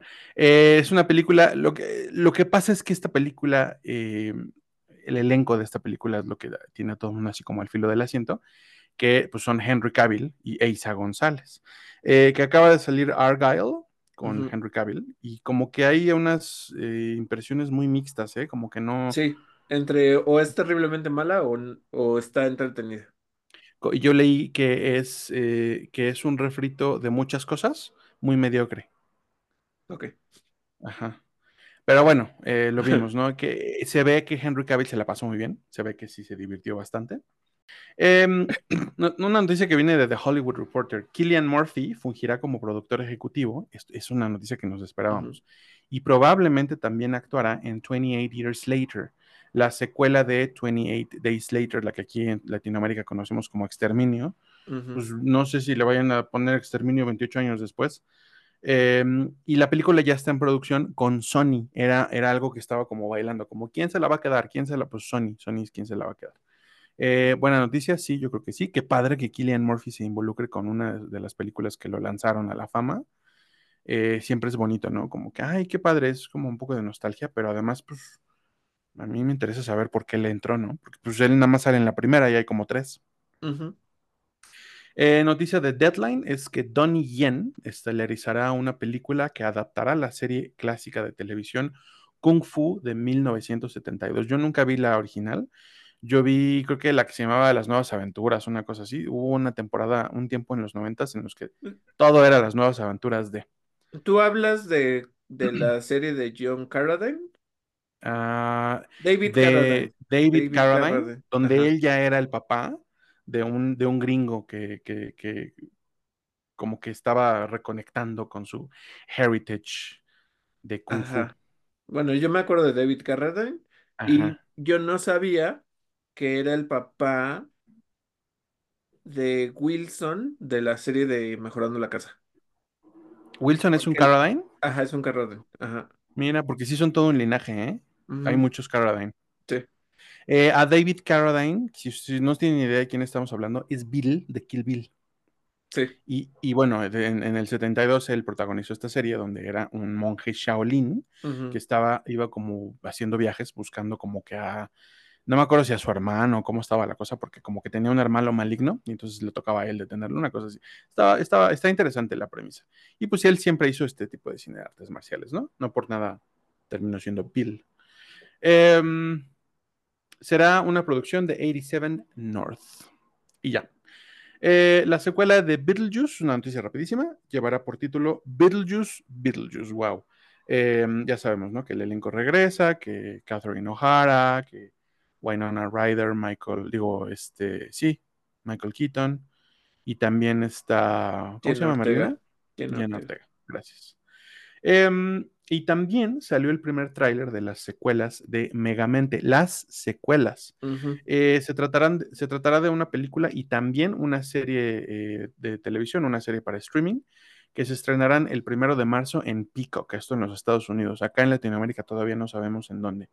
Eh, Will Ferrell no volverá para interpretar al protagonista en la versión en inglés. A mí eso ni me importa porque ni me gusta Will Ferrell, ni la vi nunca en inglés. nunca, ah, ah, te iba a decir, no te gusta Megamente. En- Este, eh, sí me gusta, pero la vi en español. Olo. Olo.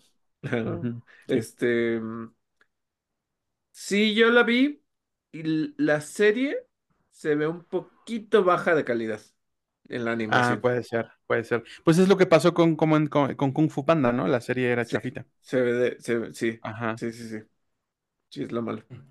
Ajá, pues bueno. Eh, y bueno, noticias de Netflix, ahora sí, les decía Avatar, The Last Airbender, la, la, el- la adaptación live action.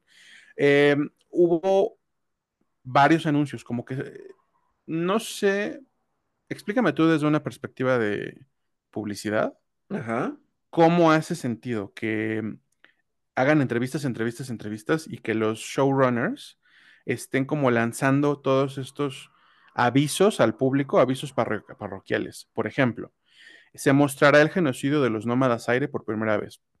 Chido. ok. Recortarán las aventuras infantilescas de Ang en la serie animada original. Él se descongela, se defiende de la Nación del Fuego y le dicen, oye, pero tú eres el avatar, tú puedes poner el mundo en orden. Y él dice, sí, pero primero quiero montar un El manatí, no me acuerdo qué, un, un elefante koi. Eh, y quiero montar a los pingüinos de quién sabe dónde. Y quiero subirme no sé qué animal. Y porque está en negación y porque está como forzándose a... o está haciendo todo lo posible por extender su infancia sin tener que enfrentar el hecho de que gracias a él, de que técnicamente gracias a él el mundo está de cabeza porque no hizo lo que tenía que hacer. El hecho también de que es un niño y se tiene que enfrentar a una potencia mundial, o sea, todo eso, ¿no?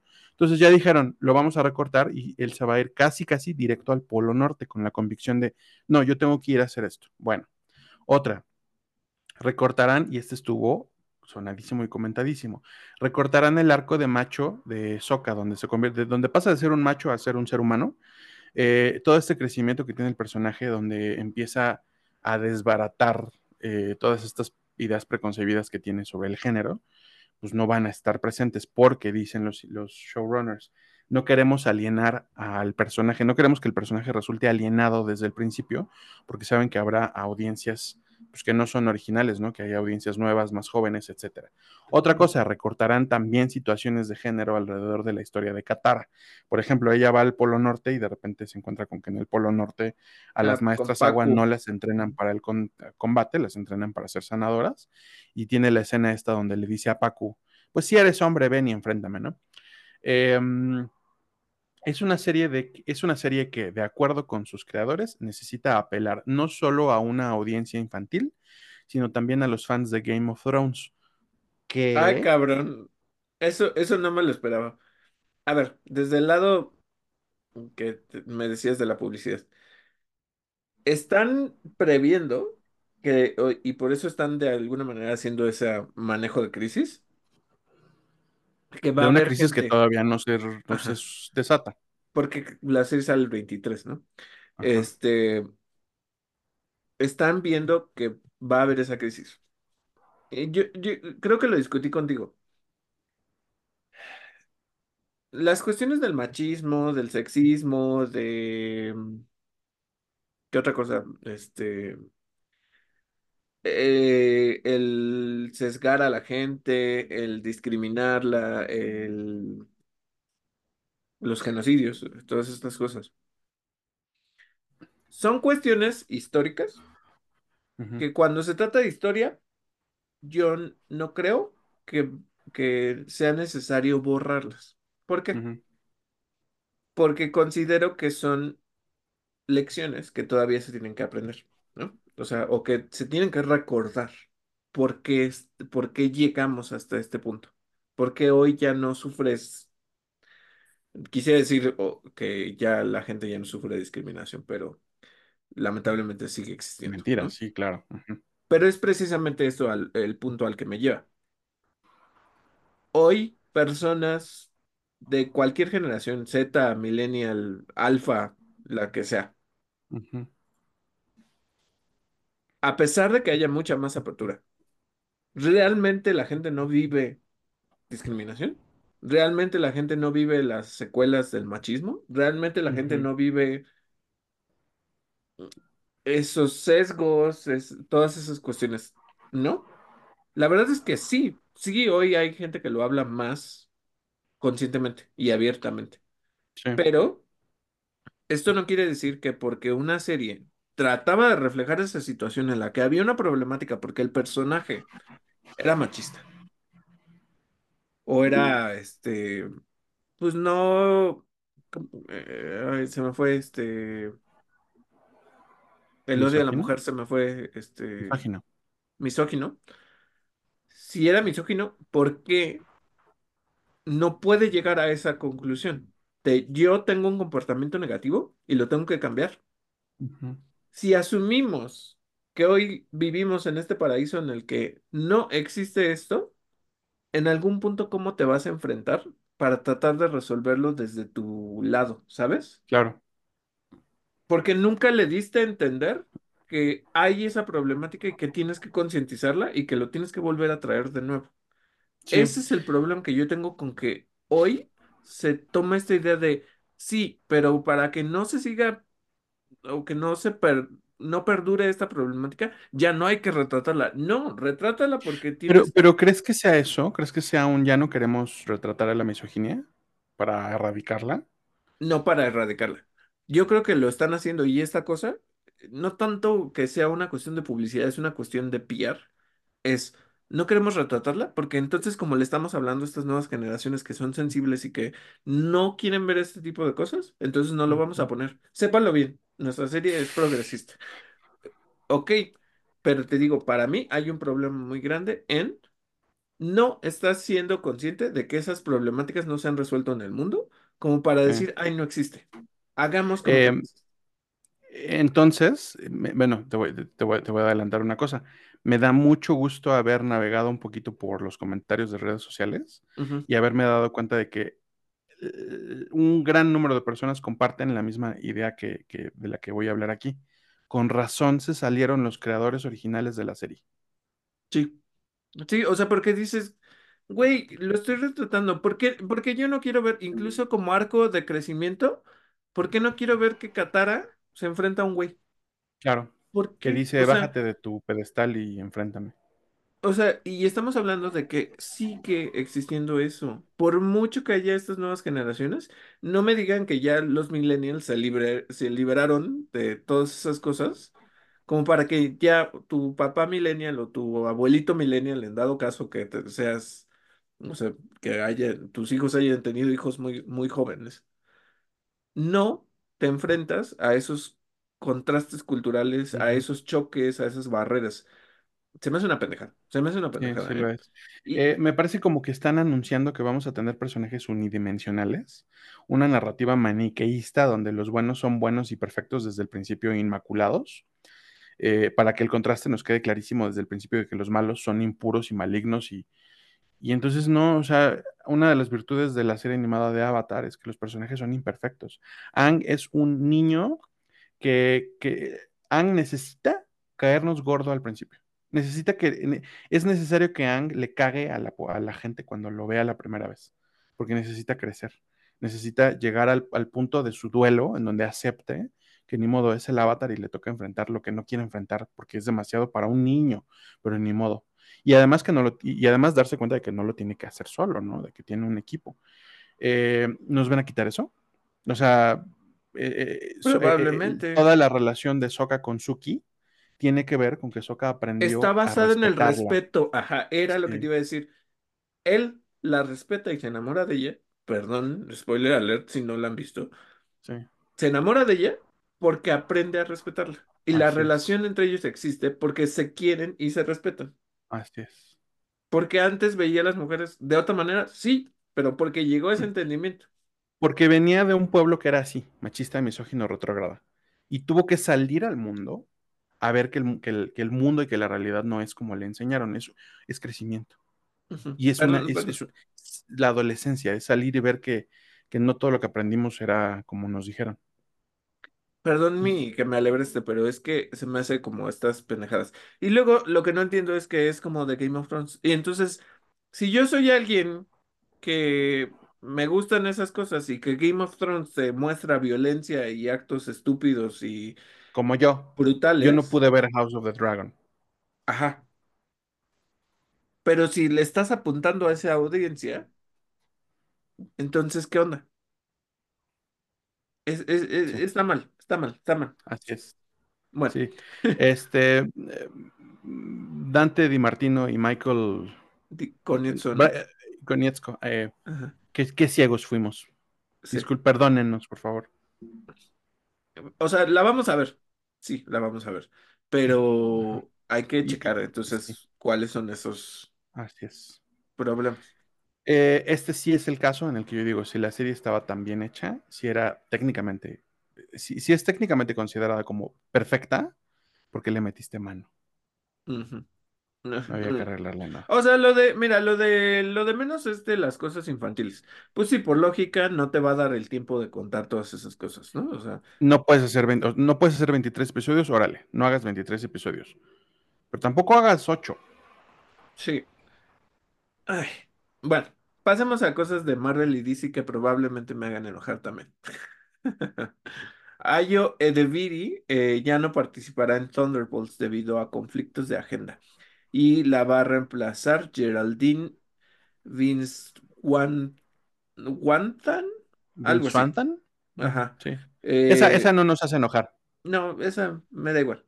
Ajá. Este, aunque por ahí ya se filtró el, este, el nuevo traje de Capitán América y todas esas cosas, que es como muy, Para, para Thunderbolt. Ah, es que, es que sale, sí, es verdad. no Sí. es, pero es, es nuevo el diseño, no es el traje. Ah, no, para Thunderbolts, no, perdónenme, yo me confundí. Se Para filtró el New traje World Order. para New World Order, ajá. Ah, ok. Ya no es el blanco predominante, sino Blanquiazul. el, Ujú. el, es ba- básicamente el traje del capitán, pero con alas. Pero Falcon. ujú. Ujú. Eh, otra cosa que tienen que saber es que de acuerdo con comicbook.com, Bad Bunny ya no formará parte. ¡Yay! Bad Bunny ya no formará parte de la producción de El Muerto, el spin-off de Spider-Man que produce Sony. Pero, ah, eh, yo, perdón, estoy siendo demasiado escénico en este, en esta ocasión. Lo malo es que la película seguiría existiendo. Pues lo malo es un decir, porque lo que, lo que pasa es que a quién le, a quién le interesa ver al muerto. Ojo, que porque ahorita voy a hablar de, un, de una problemática antes de que pase a, a lo de DC. Hay una problemática porque esta Dakota Johnson, que Ah, es Madame sí, Web, supe. Sí. eh, cortó relación con su casa de talento. Los despidió de- técnicamente, los ¿no? despidió porque ella tenía la idea de que Madame Web, uno, se iba a unir al MCU. Ajá. Luego le dijeron, no, no, no, no se va a unir al MCU, solo se va a unir al universo de Sony. Eso quiere decir con este Craven y con este Morbi- Mor- Venom, Mor- Morbius. ah, y Morbius. No, tampoco. La película vive en un mundo aparte. A la Entonces ella madre. dijo, güey, no mames, o sea, me engañaste, Ujú. me dijiste que yo iba a estar en el MCU, no voy a estar en el MCU, o sea, mal, mal, porque, o es. sea, la engañaron para hacer esta pinche película, que ya está, creo, en cines o va a estar próximamente y yo no sé, no la voy a ir a ver, pero es básicamente el problema. Ahora, pasando a noticias de DC. Esto me parece bien, eh, es algo que se ha estado discutiendo, pero me parece bien.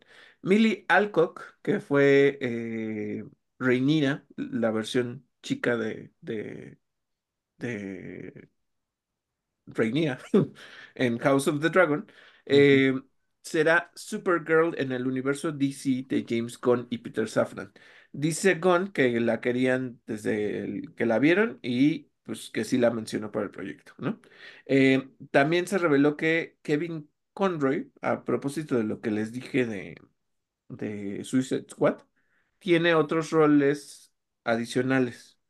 Entonces, este, Que, que por fortuna Suicide Squad Kill the Justice League no es no es la su, última. su última aparición como, como Batman. Ujú. Y que lo que pasó es que sí lo querían para la serie de Cape Crusader, pero pues que ya no alcanzaron a, a grabar nada con él. Este, y que eh, lo que grabó es que sí es la voz de Batman en la serie animada de los noventas de Crisis on Infinite Earths Part 3. La, Ajá, hasta la parte Batman. 13, mucho ojo con eso. Entonces, este, pues eso, eso es lo- las noticias de, de esta semana. Y ahora sí. Miguel, cuéntanos qué tal este Godzilla Minus One. Eh, gloriosa. Sí. Así, o sea, creo que, creo que no, no soy nada moderado cuando, cuando, cuando reseño y cuando algo me gusta, verdaderamente soy así de, de efusivo, pero es que está increíble la película. Em, ¿La viste a color o la viste en la versión blanco y negro? La vi a color, no sé si la versión blanco y negro iba o no a llegar aquí a México. Mm. La vi el último día de su proyección, solamente, aquí en México solamente Cinépolis la tuvo, no sé por qué. Em, la- ay, la- ah, era el último día, la íbamos a ver mi novio y yo. ¿Qué, qué horarios nos quedan? Ah, pues tal, órale, en español, órale, la vemos en español, no pasa nada, ¿no? 4DX. 4D, yo estaba así. Eh, No, jamás vuelvo, jamás vuelvo a entrar a 4DX. Casi, casi me la arruina. Este, de repente el, el aire en la nuca, yo así de, ¿qué, qué, qué, cuándo, qué, qué, quién, cuándo? y el, el agua, ¿no? La apagué y aún así me salpicó porque el ex mi novio sí la tenía prendida y de repente así yo decía, ay, los limpiadores, ¿no? Este, no, no, estás en el mar y entonces todo se está moviendo y, y de repente el salto porque pinche Godzilla va caminando, no, no, no, no, 4DX no es para mí. Em, el monstruo está perfectamente bien hecho. Quiero decirles una cosa. Si ustedes llegan a escuchar opiniones como las que yo escuché antes de ver la película, de que el monstruo, de que Godzilla se ve chafa, no les crean. No es cierto, no hagan caso, no es cierto. Lo que esa gente te quiere decir es que si usas drogas te vas a destruir. Eh, no es verdad. Está bien. Y les voy a decir por qué. Un equipo de 30, un equipo de 30 personas de animación 3D hizo un monstruo que está perfecto. Y cuando digo que está perfecto es porque está perfectamente bien adaptado a la película. No tiene la necedad gringa de hacer a Godzilla ultra hiper realista con pestañas, con, con que, que, que, que, que se, ajá, sí, que se le nota, que se le nota la pelusa del saco a, a, a, Godzilla. No, no, no hay necesidad, no hay necesidad. Hay una crisis del gremio de efectos visuales que tiene que ver con que equipos muy grandes de trabajadores de efectos visuales en periodos muy cortos eh, tienen que llevar a cabo obras monumentales de animación.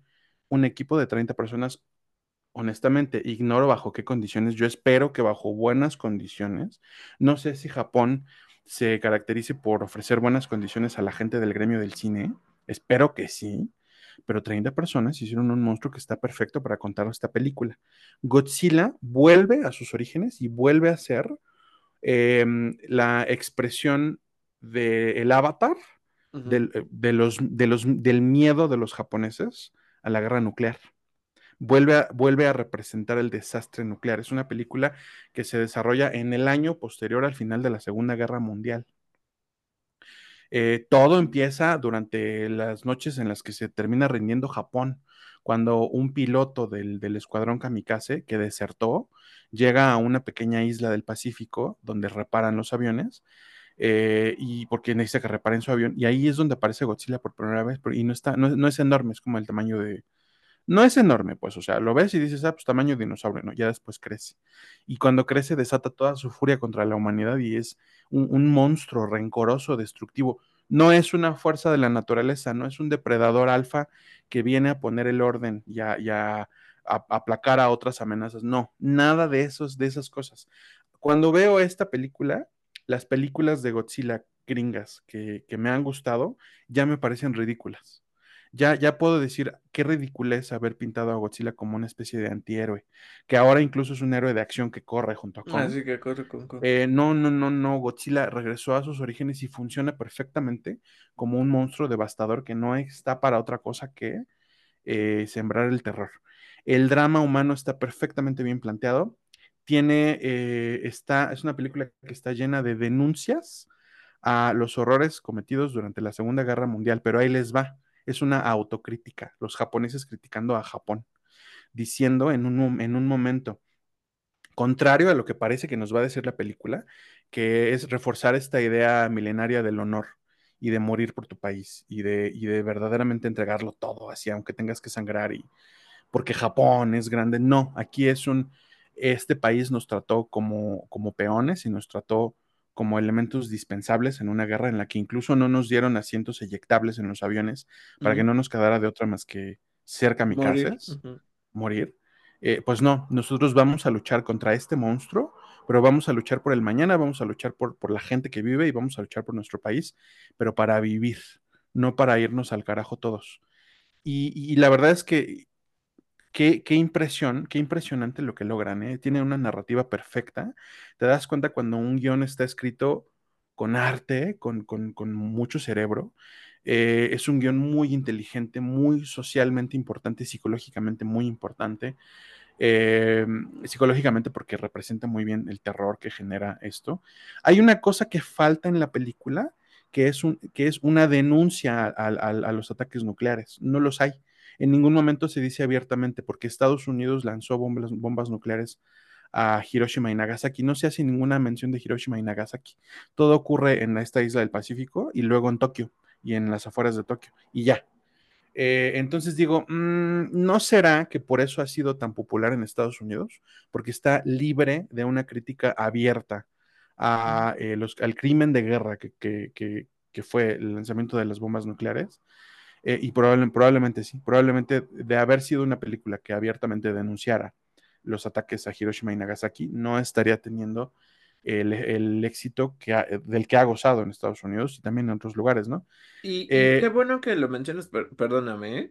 Qué bueno que lo mencionas porque en un episodio del Monsterverse dicen, ay, lo vamos a traer y le disparan. Y es una de las secuencias que medio lo mencionaron en, en una de las películas, pero le echan un bombazo. Y Mm, entonces le dice, pero ¿cómo vas a destruir eso? Porque está muy cerca de la costa. Sí, ni modo. O sea, pero al final ya no se vuelve, o sea, como dices, no lo dimensionan a, es un crimen el estar haciendo esto. Y sí, aquí sí lo rescatan, pues. sí lo rescatan. Y otra cosa que también me parece muy inteligente es, eh, es una narrativa en live action en 2024, donde creo que es un poco difícil creer que, o, que una crisis de este tamaño, que además se hace pública, porque eso pasa durante la película, no genere una intervención internacional. Entonces, muy inteligentemente el guion dice, ¿por qué las otras potencias no, no intervienen y ayudan a Japón? Porque están en medio de la Guerra Fría porque ni Estados Ah, Unidos ni la Unión Soviética se atreven a hacer ningún despliegue militar, ningún movimiento para no provocar al otro. Es súper Wow. inteligente, súper elegante la película eh, en lo que muestran. De repente le falta un poquito, hay una sola cosa que, que, de, que me dejó insatisfecho, que es la aparente muerte de un personaje que al final resulta que no, perdón, spoilers, te digo, el único detalle que, que se me hace como no tan cuidado, como medio apresurado, este, ¿no? Que hay un personaje que en uno de los ataques de Godzilla, pues lo que te dicen es que muere, lo que uno ve es que seguramente muere, y al final resulta que no. Eh, y entonces en el momento en que vemos a este personaje, yo pensé, mmm, no, es que tiene una venda cubriéndole el ojo y una mano vendada. No le vi, no le vi la piel quemada, no le vi cicatrices, no le vi nada. Claro, no es que necesitara llover gore, pero no es creíble. Es, es el único punto que se me hizo como, mm, mm, no es creíble. Todo lo demás, el, los twists que llega a tener, los, eh, el crecimiento del personaje principal, eh, pasa de estar sufriente porque no fue un kamikaze, sufriendo porque existe eh, una, un rechazo social, un ostracismo hacia los pilotos que sobrevivieron, porque para, nos están retratando una sociedad que señala con el dedo y dice, ¿por qué sobreviviste? ¿Cómo te atreves a haber sobrevivido? tú eras un piloto y tenías que haber muerto. Eh, te digo, este, este crecimiento, ¿no? De, de, de, sufrir ese ostracismo, a entender que no, que, que, que, no hay ningún valor en morir, que vivir, eso sí es importante y eso sí es valioso. Me parece que de los japoneses para los japoneses, por lo que creo entender de su contexto, eh, pues es súper importante, un mensaje súper importante, súper llegador de ya dejémonos de esta idea del honor que no nos ha traído más que sufrimiento y de una manera que de verdad, de verdad, ojalá que se lleve el Oscar. ¿Sabes qué? Estaba yo leyendo en Silent Hill, The Short, the short Message, hay uh -huh. un mensaje sobre el harakiri. Uh -huh. Y entonces te cuentan, es esta cuestión en la que se veía como morir por honor, ¿no? Y entonces dice, pero realmente, ¿era eso? O sea, como que lo empieza a cuestionar. Uh -huh. Y si es una cuestión de suicidio, sí, sí, o sea, de nuevo lo lleva para allá, ¿no? Y, y perdón si me regreso un poquito como a esa reseña, pero ahorita que lo mencionas, sí es eso, o sea, como que estaba muy el lo tienes que hacer por tu país, lo tienes que hacer porque si no eh, está mal, ¿no? Y entonces en este sentido que, como dices, que hables del valor de la vida de una persona y de que no se tienen que sacrificar por ideales, es, es muy interesante cómo, cómo lo están tomando. Lo es, lo es. Eh, fíjate que eh, hay una cosa, Japón pertenece a un bloque de países, esto está como estudiado, eh, cuya moral pública se rige por la vergüenza. Uh, de este lado del mundo no me acuerdo cuál es el motor de la moral, pero, pero en países como Japón, India, China y Corea, la vergüenza es, o sea, la gente no quiere vivir con vergüenza, ¿no? Con la vergüenza de haber deshonrado lo que sea, un principio público, un principio ciudadano.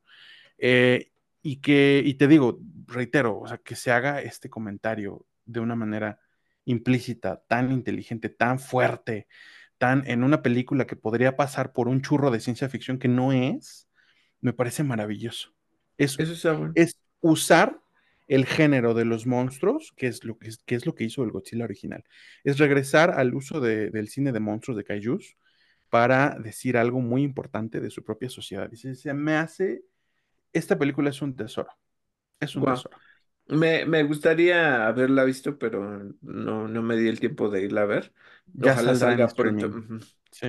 Pero me llama mucho la atención, ¿eh? O sea, eh, dentro de las noticias estaba que ya eh, sobrepasó los 100 millones, o sea, mm. algo, algo, así. Que en eh, Estados Unidos le fue súper bien, claro, sí. Y que estaba esperada que solo iba a durar una semana en taquillas. Así es. Entonces lo está haciendo muy bien, ¿eh? Y si sí. hace una película de Star Wars el director, pues mira. Sí, porque tuvo su, su, su proyección de con Dave Filoni, Kathleen Kennedy, John Favreau, todos, sí. Estaría muy, muy padre. Pero, muy pues. Siempre y cuando lo dejen trabajar como él trabaja, ¿eh? este. Digo, no tengo quejas yo sobre. Bueno, sí, sí tengo. Mejor ya, cambiemos sí de tema. quejas, sí tienes quejas. güey. Sí, sí tengo. Al contrario de que yo digo que no existen cosas, tú no puedes hacer como que tus quejas no existen. No, es verdad. Sí, a mí, a mí Obi-Wan se me hizo muy mediocre. Eh, el libro de Boba Fett se me hizo palomera. Y pues creo que ya no. Sí, sí, tú no desprecias las. Ni No, a solo la des- ni a solo la No, desprecias. la disfruto mucho. Y Andor me parece también así magistral. Andor creo que, o sea, lo que me pasa, creo que ya lo hemos platicado, no es que solo no me interesa, pero no, creo que sea mala. Sí, no, no lo es, no. Ojalá algún día tengas la paciencia porque vale la pena. Yo, yo, yo, yo la necesité. Y hasta que Sin no la sueño pude. y paciencia, porque, porque de verdad lo intenté y me dormí. Está bien. Pero sí, qué bueno que nos traes esta reseña, Miguel. Suena muy interesante el- y, y lo que dices de, del pretexto de la Guerra Fría. O sea, sí hacen consciente que existe esa amenaza, ¿no? Solo que nadie quiere Sí, meterse. nadie quiere meterse. O sea, como que el mundo está en negación. No, no puede ser que haya una criatura. ¿Y, y- y- y por por qué no los americanos, por qué no mandan ayuda? Pues porque s- no pueden hacer una operación en el Pacífico, Ujú. porque la URSS brinca. Up. Está, está muy bueno, ¿eh? Bueno, suena, Ujú. suena muy bien. Yo, yo creo que en algún momento como que caí en lo que justo decías de la parte de los efectos y de cómo está hecha la película, porque vi un clipcito de cuando sale del mar y las púas se le salen de como del cuerpo y lanza un rayo y sí lo sentí un poco Chafa. chafa. Porque, porque, de nuevo, yo creo que es este efecto que tiene el que el cine block- de blockbusters norteamericano tenga un estándar tan innecesario. Innecesario. Probablemente, Sobre probablemente todo sí. si consideramos la crisis, la crisis del gremio. Sí, sí, Es sí, sí. innecesario. Eso sí tienes razón. O sea, como dices, eh, no necesito ver pestañas, ¿no? O sea, no necesito ver eso. Solo que se vea integrado. Y Pero si, y si se ve integrado. Hay otros detallitos que cuando la veas comentamos, ¿no? De, me brincan como un poquito de física. Ya lo platicaremos.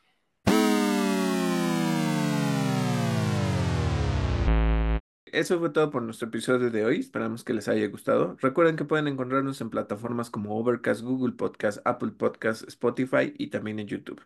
Yo soy David Cervantes. Y yo soy Miguel Covarrubias y esto fue Interactor.